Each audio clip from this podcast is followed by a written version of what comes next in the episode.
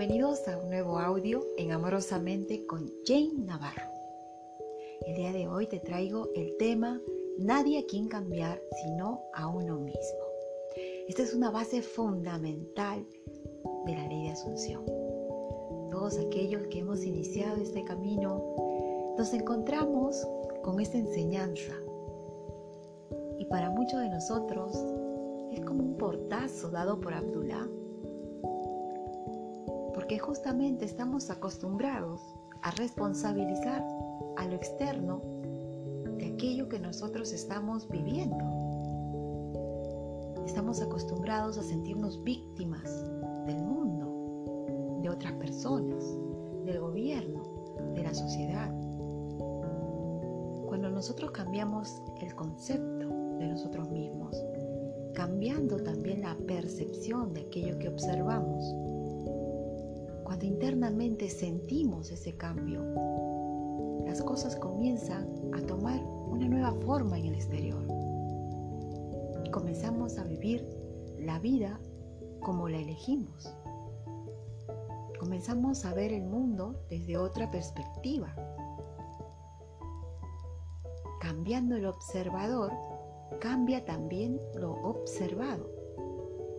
Y esta es una enseñanza muy bonita que nos trae Neville y que hoy les voy a compartir para que entiendan de qué se trata este ejercicio de que no hay nadie a quien cambiar sino a uno mismo. Iniciemos. Nos convertimos en lo que contemplamos. Si contemplamos el amor o el odio, nos cambia a semejanza de lo que contemplamos. Somos el contenido de nuestra conciencia.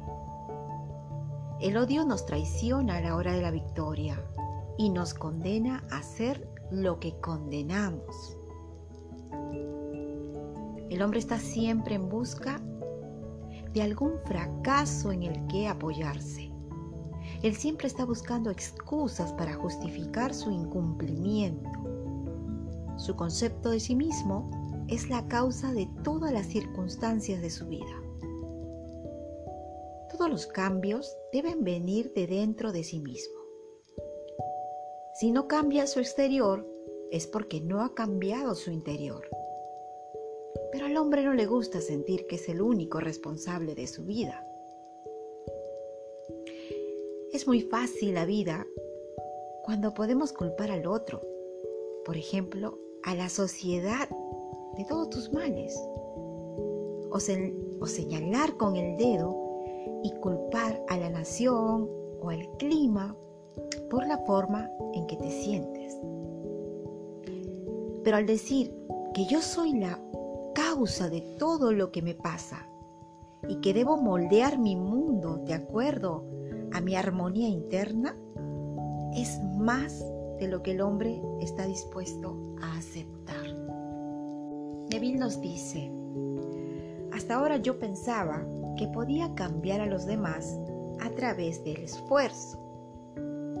Ahora sé que no se puede cambiar a menos que primero me cambie a mí mismo. Soy yo quien debo cambiar mi concepto de los demás y para ello lo mejor es cambiar mi concepto de mí mismo, para que ese concepto me haga ver a los otros como yo si yo tengo un noble concepto de mí mismo, yo nunca viese lo desagradable en otros.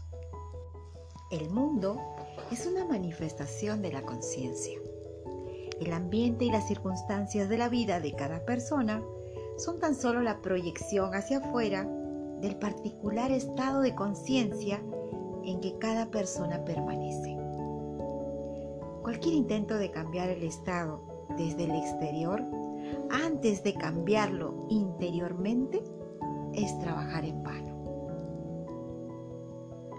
Cuando Jesús dijo que no había nadie a quien cambiar sino a uno mismo, pocos quedaron y muchos lo abandonaron porque dijeron que era una enseñanza muy difícil. ¿Y cómo cambia el yo interno?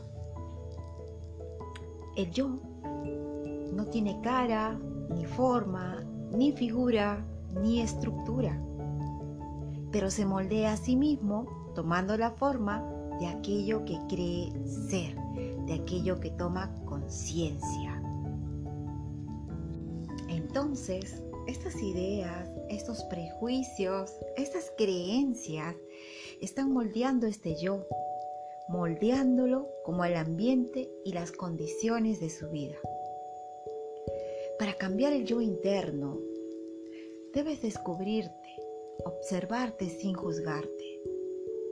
Y así no podrás creer que este es el ser con el que has andado y al que has protegido, al que has excusado y justificado.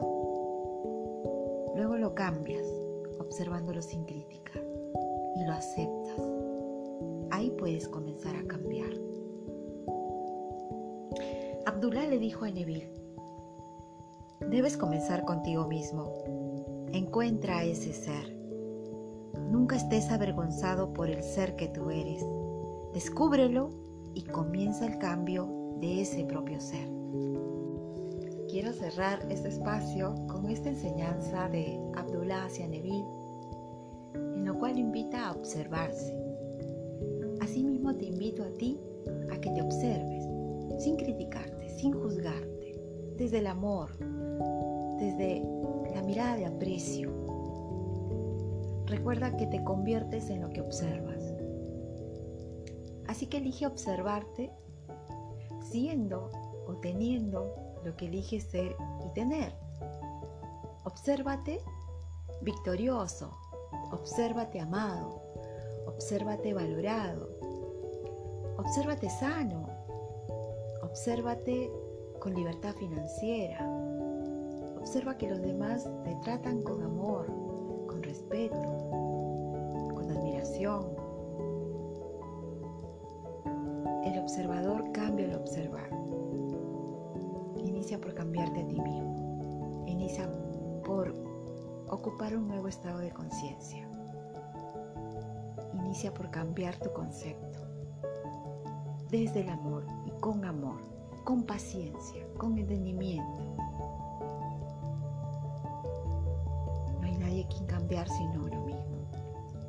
Y esta es una lección muy fuerte, porque estamos, como te dije al inicio, acostumbrados a ser víctimas, acostumbrados a que tengas que cambiar primero lo externo para nosotros recién ser felices, recién estar en paz, recién tener armonía en nuestra vida. Primero siente internamente ese amor, esa paz, esa armonía, esa tranquilidad, para que las cosas afuera comiencen a tomar forma de aquello que observaste en tu interior. Eres tú el arquitecto de tu vida, de tu fortuna de tu desgracia. Así que cambia tu diálogo interior, cambia tu pensamiento,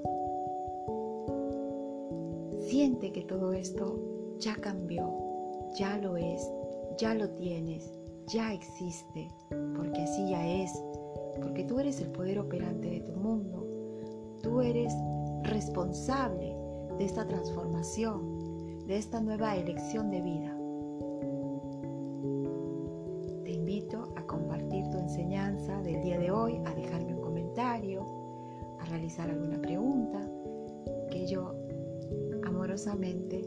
Responderé a aquello que tú compartas.